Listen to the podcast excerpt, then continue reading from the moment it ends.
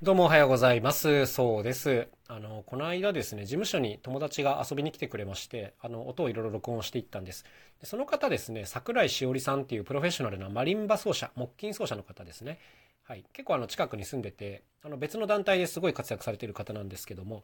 まあ、この方が今度は自分のコンサートで音をあの使いたくて録音させてもらっていいですかみたいに言ってくれたので、あ、もうウェルカムですよということで来てもらって、いろいろ録音をしました。で、なんかこういうこの手の話って、まあ、ミュージシャン同士では結構あるんですよね。で、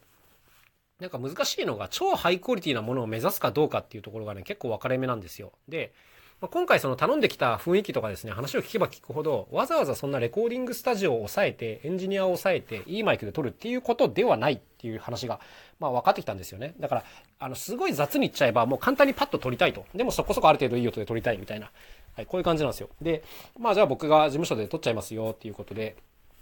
来てもらって、あの、実際撮っていきましたね。で、なんか、仕事のこの受ける時のクオリティの話なんですけど、なんか相手がどこまで求めてるのかっていうのを本当によくヒアリングしなきゃいけないですね。なんか、例えばこの音源を流しながらそれの上にかぶせて撮るのか、それとも編集ありきでね、素材だけが欲しいのかで全くこのやり方が変わるわけですよ。で、こういうのちゃんとヒアリングしてないと、なんか本当はそこまでやる必要なかったのに、めちゃめちゃ時間かけて、あの、超丁寧に素材を取ってたみたいなことにもなりかねないので、まあ、本当にこの辺は気をつけなきゃいけないというとこですね。で、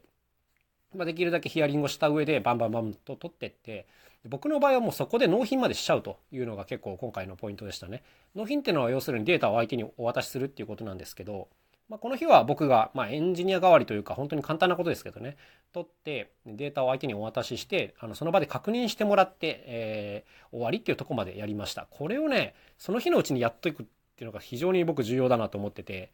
うん、なんかじゃあ後日お送りしますね。でもいいんですけどあのそれやってると例えばその向こうがデータ受け取れないみたいななった時に原因がどこにあるかめっちゃ分かりづらかったりするでしょ？そう。だから必ずその場でもう送っちゃって相手が開いて大丈夫ですって言ってもらうとこまでね、まあ、こうすればもう責任は自分の手を離れますから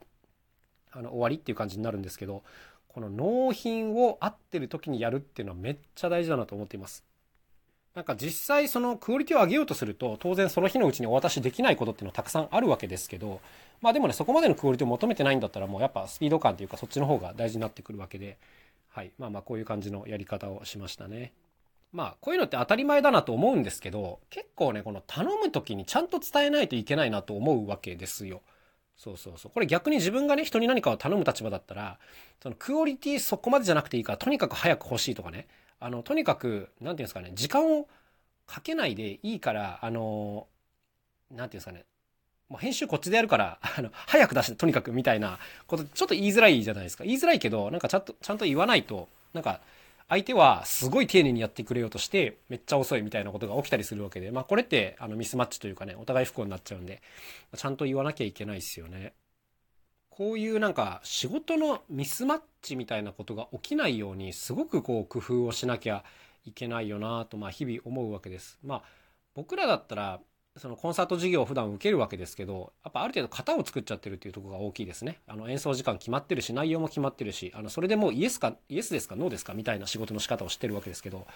なんかこの調整化にするとですね相手がどこまで求めてるのかをまずヒアリングしなきゃいけなかったりするんですよそうそうそうそう毎回そのコンサートプログラムを一から組むみたいなのは楽しくていいと思うんですけどそう相手の求めてるクオリティをちゃんと確認しないとミスマッチが起きちゃうっていうところがあって、まあ、これめっちゃむずいですよねいや例えばね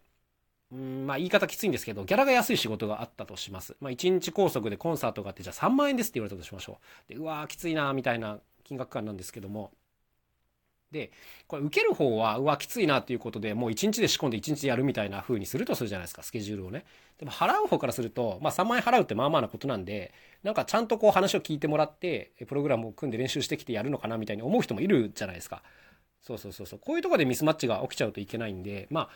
何て言うんですかね。例えば料金表ちゃんと作っとくとか、まあ、そういうことで対策はできるなと思うんですけど意外とこういうことをやらずに文句言う人が多いっていうのがなんか僕の印象なんで、まあ、仕事やる上ではねその期待値がどこなのかっていうところを正確に測るっていうのはねもうこれ本当に大事なことかなと思いますね。はい、また積極臭い話で申し訳ないですね。はい、まあでもやらない人多いんだよなこれもったいないなと思ってます。でトラブルが起きてなんかなみたいな現場もたくさん見てるのではい。まあ、この辺大事だなというところでございます。というわけで今日も一日頑張っていきましょう。また明日お会いしましょう。さようなら。そうでした。